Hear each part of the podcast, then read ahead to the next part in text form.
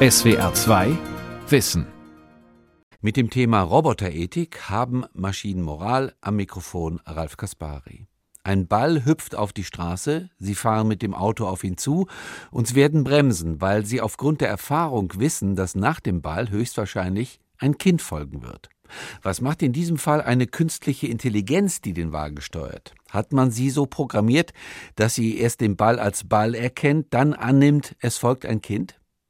Solche Szenarien zeigen, dass es oft um die Frage geht, brauchen wir eine neue Ethik für Roboter oder wie kann man Maschinen überhaupt Moral beibringen? Welche Konzepte kämen da in Frage? Diese Probleme bearbeitet seit Jahren die Philosophin Professor Katrin Misselhorn. Ihr neues Buch dazu heißt Maschinenethik. Ich habe mit ihr über diese Ethik gesprochen und meine erste Frage war, wie sie das einschätzt. Wenn wir über KI reden, über künstliche Intelligenz, imaginieren wir uns immer eine Superintelligenz, die uns auf jeden Fall irgendwann kontrollieren wird. Wie schätzt sie das ein? Das sind eigentlich ja zwei Ängste. Die erste Angst ist, es wird die Superintelligenz kommen und die zweite Angst ist, sie wird uns beherrschen und in irgendeiner Form ja versklaven oder unterjochen.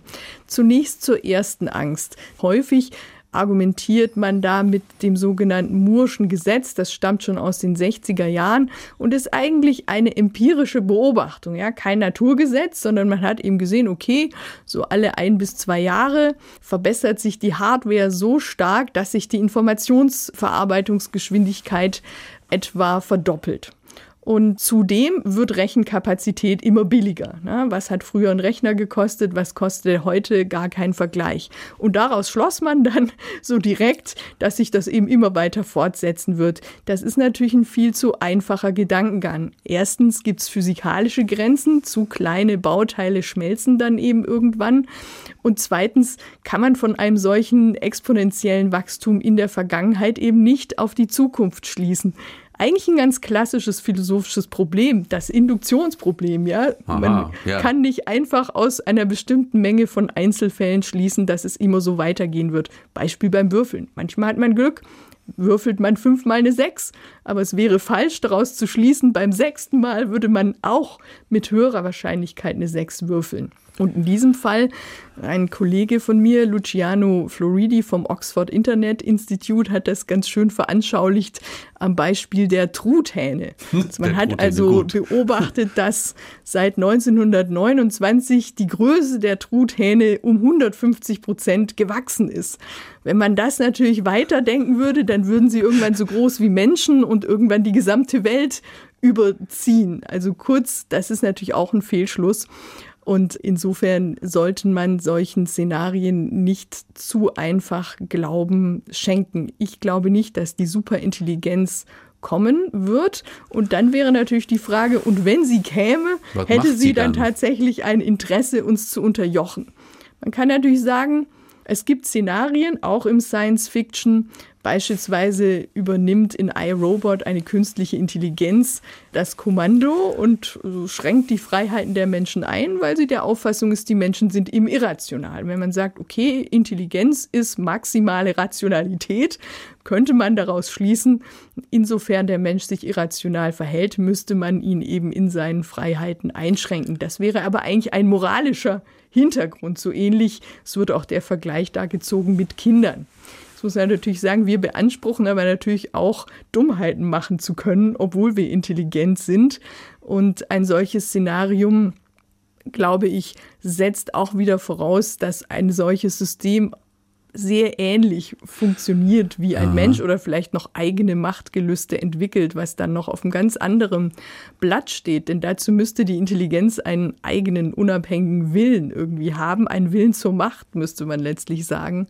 Und auch das sehe ich in dieser Form nicht gegeben. Das Interessante bei diesem Horrorszenario, dass die Intelligenz uns irgendwann äh, unterbuttern will, sage ich ein bisschen lax, äh, das basiert ja aus meiner Perspektive auf einem Menschenbild, das so sehr eingeschränkt und reduziert ist. Da sagt man ja, die menschliche Intelligenz ist weder perfekt noch besonders gut, sie kann jederzeit übertrumpft werden, oder? Ist das nicht so, so, so ein Selbstbild, was da drin steckt, was sehr was eher negativ ist? Ja, also das kann man schon sagen, aber zunächst mal auch vielleicht eine Quantifizierung von Intelligenz, die es so ohne weiteres gar nicht gibt. Also ich meine, was heißt jetzt einfach etwas ist intelligenter oder superintelligent. Einfach mehr des Gleichen. Kann die besser rechnen oder was genau ist der Hintergrund? Hat sie mehr Daten? All solche Sachen können natürlich zumindest beim Menschen auch nach hinten losgehen. Ja, wer zu viel auswendig lernt, der erkennt die Zusammenhänge nicht. Also diese Quantifikation von Intelligenz finde ich an sich schon problematisch.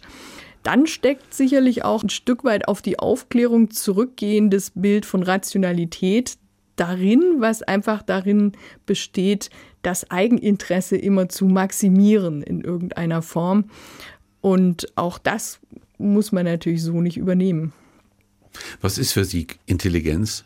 Es ist schon beim Menschen nicht recht klar, gibt es die eine Intelligenz, an sich nicht. Es werden verschiedene Arten unterschieden, beispielsweise mathematische Intelligenz, aber auch räumliche Intelligenz, sogar emotionale Intelligenz.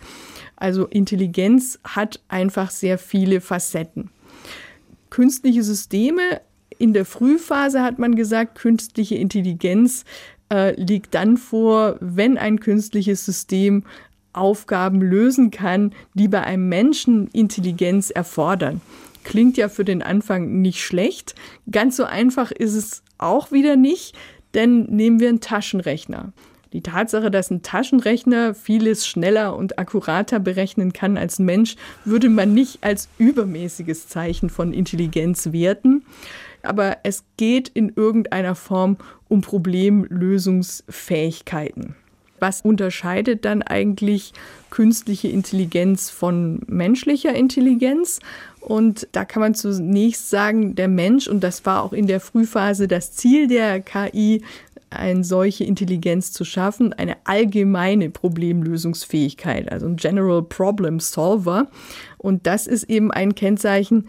KI, so wie wir sie jetzt kennen, ist eigentlich immer auf bestimmte Spezialgebiete beschränkt, kann eine Aufgabe sehr gut erledigen, besser auch als Menschen, aber eben in anderen Feldern dafür gar nicht diese Intelligenz einsetzen. Wir Menschen können unsere Intelligenz potenziell auf alle Gebiete anwenden. Dazu gehört sicherlich auch die Lernfähigkeit, dass Menschen lernen können und auch die ähm, Fähigkeit, sich auf neue Situationen einzustellen. Lernfähigkeit, künstliche Intelligenz wird manchmal auch gleichgesetzt mit maschinellem Lernen. Kann man also sagen, haben Maschinen auch.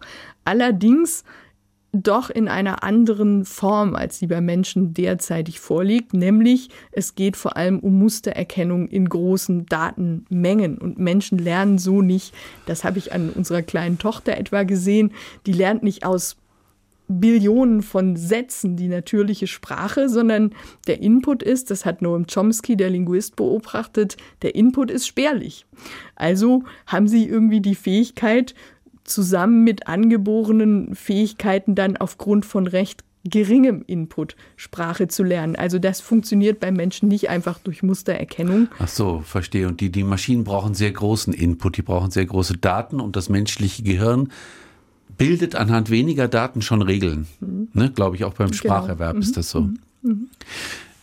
Lassen Sie uns mal das ein bisschen konkretisieren. Wir hatten neulich in unserer Wissenschaftsredaktion den Fall, dass eine künstliche Intelligenz, ein Algorithmus, Röntgenbilder, Millionen Röntgenbilder auswerten kann und nachher relativ genau sagen kann, treffsicher sagen kann, dieses Röntgenbild einer Lunge, da ist ein Krebs drauf zu sehen in der Lunge.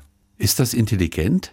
Wenn wir die erste Definition zugrunde legen, die ich angegeben habe, die klassische, also Intelligenz, äh, bezieht sich auf die Lösung von Problemen, für die der Mensch Intelligenz braucht, dann würde man sagen, ja, gehört in diesen Bereich zum Beispiel der visuellen Erkenntnis, also feiner visueller Diskrimination. Das ist auf jeden Fall in dem Fall gegeben. Deswegen ich habe jetzt kein Problem mhm. damit, in dem Fall von künstlicher Intelligenz zu sprechen, würde aber immer sagen, man muss sich eben im Klaren darüber sein, was der damit verbundene Anspruch ist.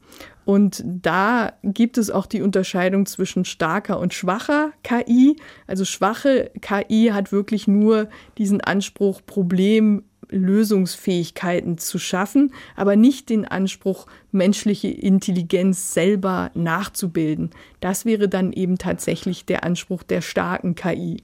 Deswegen würde ich sagen, im schwachen Sinn kein Problem, kein da wirklich Problem. von künstlicher Intelligenz zu sprechen. Dieses Programm, das den Go-Spieler besiegt hat, ist das intelligent? Ja, also das waren ja ursprünglich zwei Programme und da kann man auch noch mal einen Fortschritt dran erläutern. Das erste Programm war ja AlphaGo und das basierte auf der Analyse eben einer sehr großen Menge menschlicher Spiele. Also Mustererkennung wieder in dem Sinn, wie ich es eben erklärt habe. Und in dem Sinne, dass das System ein Verhalten gezeigt hat, was überlegen war, einigen der besten menschlichen Spieler. Ja, würde mhm. ich sagen, ist das intelligent. Die nächste Stufe war ja AlphaGo Zero und das ist deswegen interessant, weil AlphaGo Zero nicht mehr menschliche Spiele als Daten benutzt hat, sondern nur mit den Regeln ausgestattet war und gegen sich selbst gespielt hat und dann eben ähnlich oder noch besser als AlphaGo gegen menschliche Spieler performt. Also ja, ich würde sagen, in diesem ganz kleinen Ausschnitt Go-Spiel jetzt. Ist das ein intelligentes System? So, jetzt finde ich ja, reden wir eigentlich doch über ein sehr mageres Ergebnis. Also diese Algorithmen, über die wir immer wieder reden. Algorithmus, der Röntgenbilder bewerten kann. Ich habe in der Süddeutschen Zeitung jetzt gelesen, es gibt einen Algorithmus, der Lieder komponiert zum Einschlafen. Das Interessante an diesem Artikel war, der war überschrieben, ein Algorithmus bekommt jetzt Rechte für einen Plattenvertrag oder so. Da, da fand ich interessant, dass unsere Sprache uns schon verführt, diesen Algorithmus als Person wahrzunehmen. Ich sehe die Gefahr weniger in der Sprache als mehr in der emotionalen Interaktion von Maschinen, weil ich tatsächlich denke, wir neigen dazu, Maschinen zu anthropomorphisieren, wie übrigens auch andere Gegenstände, also nicht nur Maschinen, aber unbelebte Gegenstände. Und zwar, wenn sie gewisse Menschen oder auch tierähnliche Züge aufweisen. Das kann visuell sein, eine Ähnlichkeit in der Erscheinung. Das kann aber auch stimmlich sein oder Ausdrucksformen. Das kann auch ganz abstrakt sein. Das eines der ersten Programme, die so auch mit hm, Nutzern interagiert waren, war ein Psychotherapieprogramm, ELISA, auch schon aus den 60er Jahren. Und die Menschen fühlten sich wunderbar verstanden von diesem Programm. Und das war aber sehr, sehr einfach gestrickt. Ja, das antwortete mit Mustern, kam so die Frage, wie geht es dir?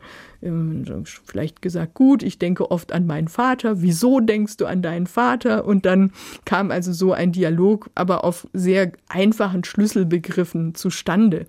Und das Prinzip, warum sich viele Menschen verstanden fühlten, war natürlich Anthropomorphisierung. Also da sehe ich eher diese Tendenz, dass wir allzu schnell bereit sind, eine Maschine zu vermenschlichen, aber mehr aufgrund dieser Emotionalität, weniger würde ich sagen aufgrund der rein sprachlichen. Wäre das zum Beispiel ein ganz wichtiger ethischer Imperativ, diese Dinge nicht zu vermenschlichen oder wenigstens eine klare Grenze zu ziehen zwischen Mensch und Maschine. Denn ich meine, diese Anthropomorphisierung fängt ja für mich zum Beispiel beim Navi an wenn mir das sagt, so jetzt die nächste Rechtsfahrt, ne? Also man denkt sich ja immer, da sitzt eine kleine Person drin, wie man früher dachte, im Gehirn sitzt wahrscheinlich auch so ein kleines Männlein, das irgendwie alles steuert.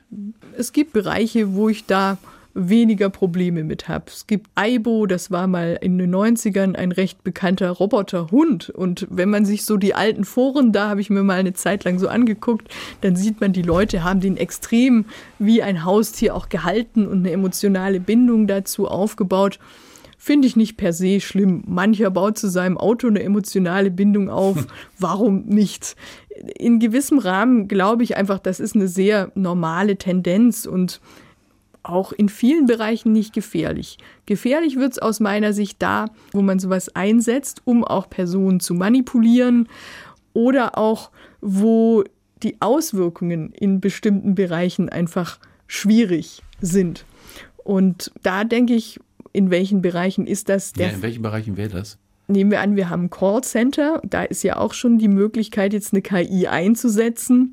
Und ähm, dann denke ich, ist es wichtig zu wissen, spricht man jetzt mit einem Menschen oder spricht man mit einer KI?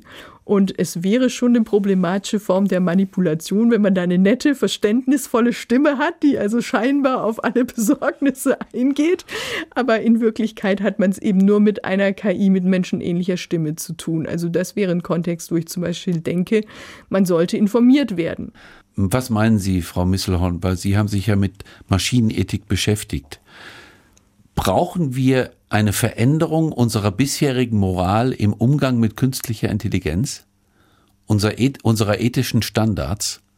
Oder kann alles so bleiben und wir müssen es nur nachbessern? Wo würden Sie die Ansatzpunkte für eine Veränderung sehen? Also ich versuche so ein bisschen den Hintergrund Ihrer Frage besser zu verstehen.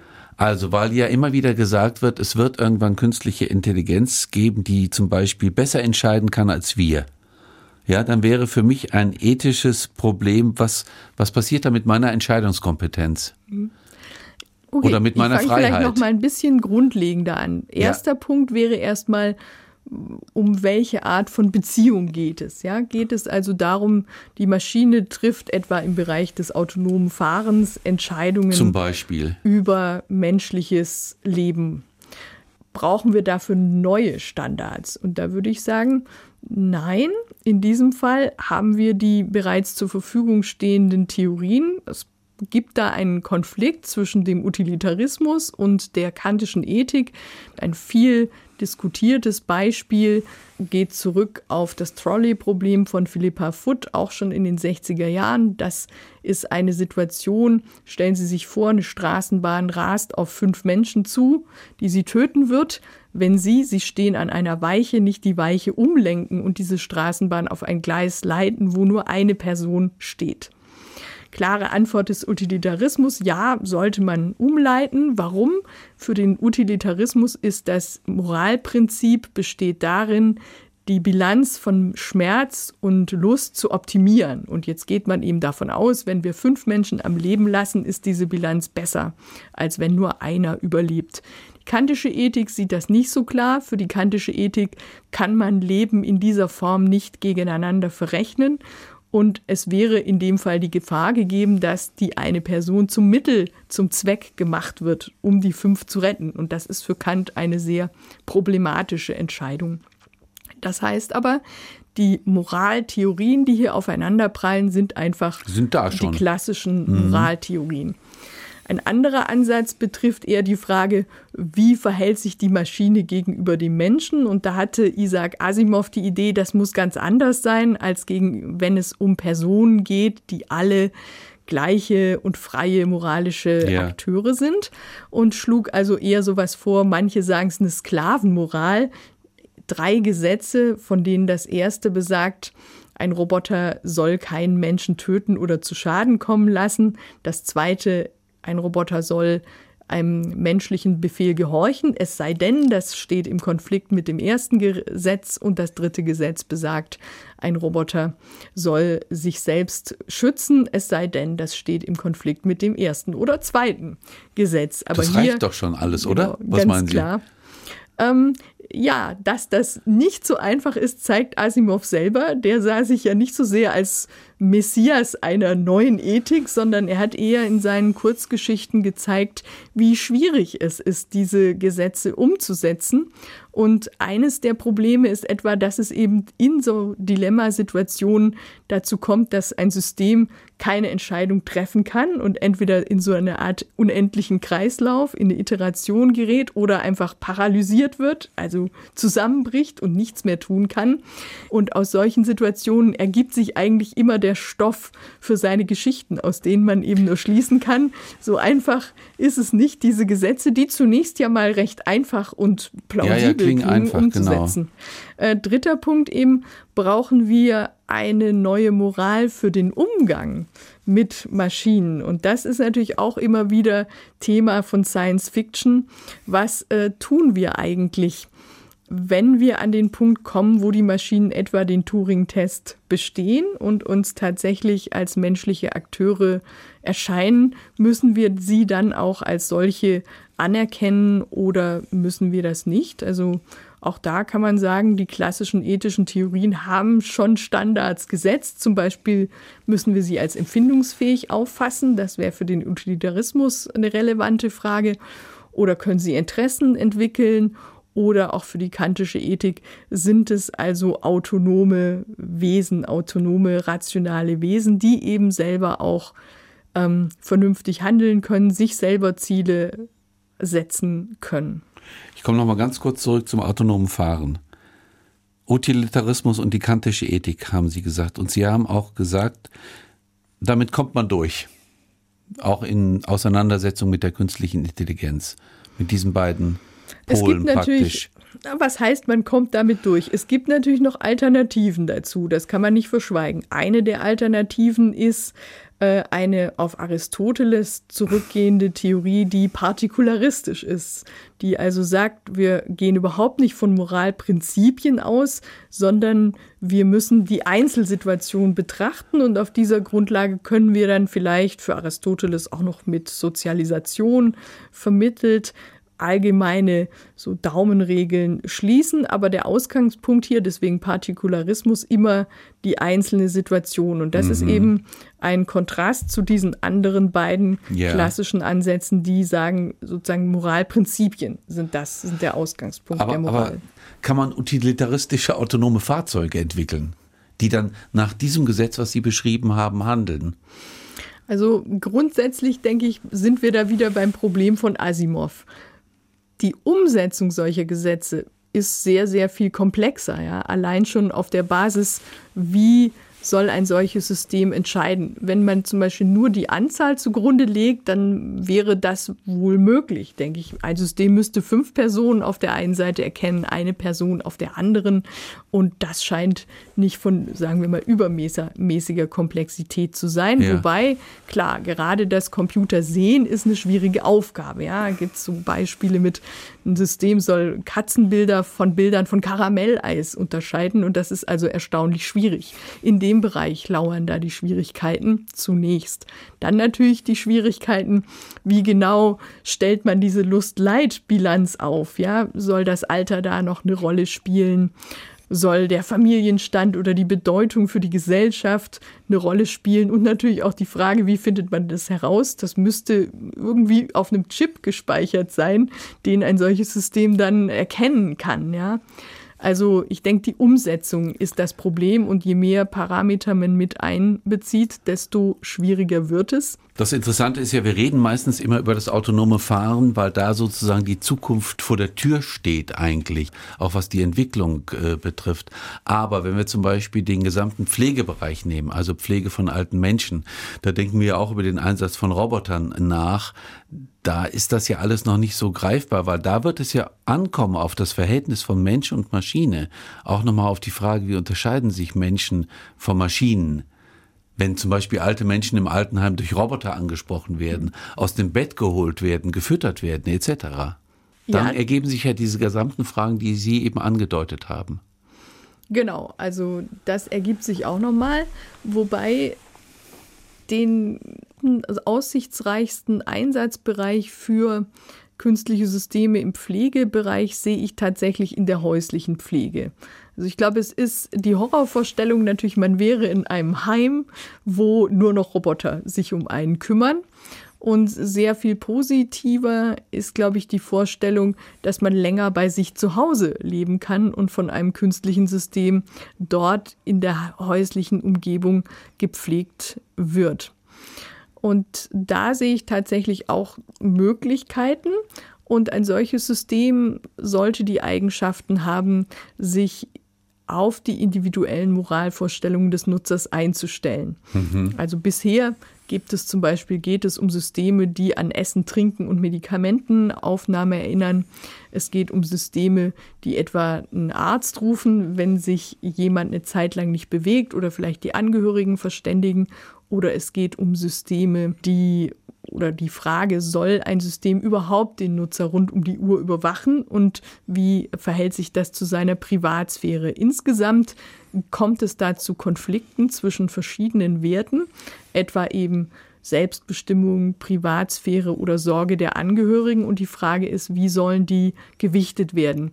Und das Wichtige für mich ist, dass man das, glaube ich, nicht einfach von vornherein entscheiden kann, auch nicht wir als Philosophen, sondern dass Menschen, die betroffen sind, das selber entscheiden sollten. Ist Ihnen etwa wichtiger, gesundheitliche Risiken um jeden Preis auszuschalten, auch wenn das eine Einschränkung Ihrer Privatsphäre bedeutet? Mancher würde vielleicht das befürworten, während es umgekehrt sicher auch Menschen gibt, die sagen, nein, das möchte ich nicht, ich möchte meine Privatsphäre nicht einschränken lassen, auch wenn ich dadurch vielleicht gewisse gesundheitliche Risiken in Kauf nehmen muss.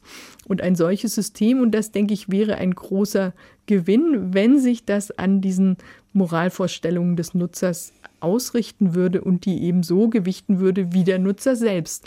Manchmal spreche ich auch von einem Avatar des Nutzers. Ja, genau, der darauf wird es ja hinauslaufen, auf sowas wäre. ähnliches. Jetzt natürlich die Frage, ist das nun eine gute Vorstellung oder nicht? Und irgendwo habe ich mal einen Cartoon gelesen, da also war eine alte Dame mit einem Pflegeroboter abgebildet mit der Sprechblase, ja, ich kann jetzt in meinen eigenen vier Wänden leben, aber niemand besucht mich. Mhm. Und das ist natürlich ein Problem, was da angesprochen wird. Aber dieses Problem ist, glaube ich, einfach ein gesamtgesellschaftliches. Eben die Frage, wie gehen wir mit alten Menschen um? Ein Großteil von uns kann sich nicht um alte Angehörige kümmern, wegen eigener Berufstätigkeit oder Familie. Und diese Problematik, die spiegelt sich darin, aber ich glaube, sie wird nicht eigentlich nur durch die Roboter geschaffen. Aber es heißt einfach, dass die Roboter nicht dieses Problem lösen können, zum Beispiel adäquate soziale Kontakte herzustellen. Und da kann ich auch noch mal den Kreis schließen zu Ihrer vorherigen Frage, der Frage, wo ist die Anthropomorphisierung problematisch? Ich sagen würde, irgendwie wird es natürlich schon traurig an der Stelle, wenn etwa eine Person nur noch Beziehung zu ihrem Roboter aufbauen kann. Aber auch da ist es nicht so einfach, weil es vielleicht Leute gibt, die ganz zufrieden sind mit dieser Situation. Aber es sollte jedenfalls nicht per se dazu führen, dass man sagt, okay, die Pflege ist gewährleistet, damit ist der ja. Kittel geflickt, sondern die. Okay, dahinter steht ja die Voraussetzung, dass Maschinen immer menschenähnlicher werden, dass sie überhaupt Empfindungen zeigen könnten. Da wäre ja schon zu fragen, ob eine Maschine kein menschlicher Ersatz werden könnte von einer Beziehung. Sagen wir mal so, wir haben jetzt schon Situationen, in denen nicht mal Maschinen, sondern beispielsweise Puppen, habe ich mal eine Sendung gesehen, ein Beziehungsersatz werden können. Und in einem gewissen Rahmen würde man vielleicht sagen, ich würde es nicht so machen, aber warum nicht? Für mich ist der entscheidende Punkt, die Leute sollten einfach selbst die Wahl haben. Wenn tatsächlich jemand so eine Beziehung aufbaut, würde ich sagen, muss man es ihm vielleicht nicht ausreden in dieser Form, aber es sollte niemand darauf reduziert werden, eben wie die alte Dame, die dann sagt, ja, ich kann jetzt hier zu Hause leben, aber niemand kommt mehr vorbei. Frau Misselhorn, aus Ihrer Sicht, stellen wir im Moment die richtigen ethischen Fragen und sind wir auf die wichtigen ethischen Probleme vorbereitet in Bezug auf künstliche Intelligenz? Ich würde das nicht so final sehen. Ich glaube, wir stellen die richtigen Fragen, was aber natürlich nicht immer heißt, dass wir die Antworten schon komplett haben. Und diese Aussage, wir stellen die richtigen Fragen, da lege ich auch die Betonung ganz klar auf das Wir. Also das heißt, Maschinenethiker, ich habe es schon gesagt, ich sage manchmal, Isaac Asimov war so der Erste, der das aufgebracht hat. Aber es gibt es natürlich als Disziplin jetzt schon auch ein paar Jahre. Aber ich habe das selber gemerkt. Ich beschäftige mich etwa seit 2007 mit dieser Thematik und da hat das noch nicht so viele Leute groß interessiert. Aber so in den letzten, ich will mal sagen, fünf, sechs Jahren ist das also ganz stark ins Zentrum der Öffentlichkeit gerückt. Und das, denke ich, ist so ein ein Signal in die Richtung, dass wir die richtigen Fragen schon stellen.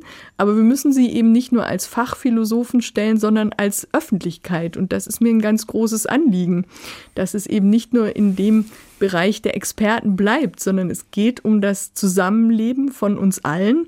Und ich würde zum Beispiel sagen, hier in Tübingen gibt es ja auch eine Bürgerinitiative, die sich mit diesen Fragen beschäftigt, angeregt durch die Gründung des Cyber Valley. Und da denke ich, solche Initiativen sind eben auch wichtig, diesen Dialog in der breiteren Gesellschaft auch zu führen und nicht nur als Dialog zwischen Experten. Na gut, da trägt ja die Sendung hoffentlich jetzt dazu bei und ich bedanke mich ganz herzlich. Ja, ich bedanke mich auch. Das war die SR2 Aula, heute mit dem Thema Roboterethik haben Maschinen Moral. Ich habe gesprochen mit Professor Katrin Misselhorn. SWR2 Wissen. Manuskripte und weiterführende Informationen zu unserem Podcast und den einzelnen Folgen gibt es unter swr2wissen.de.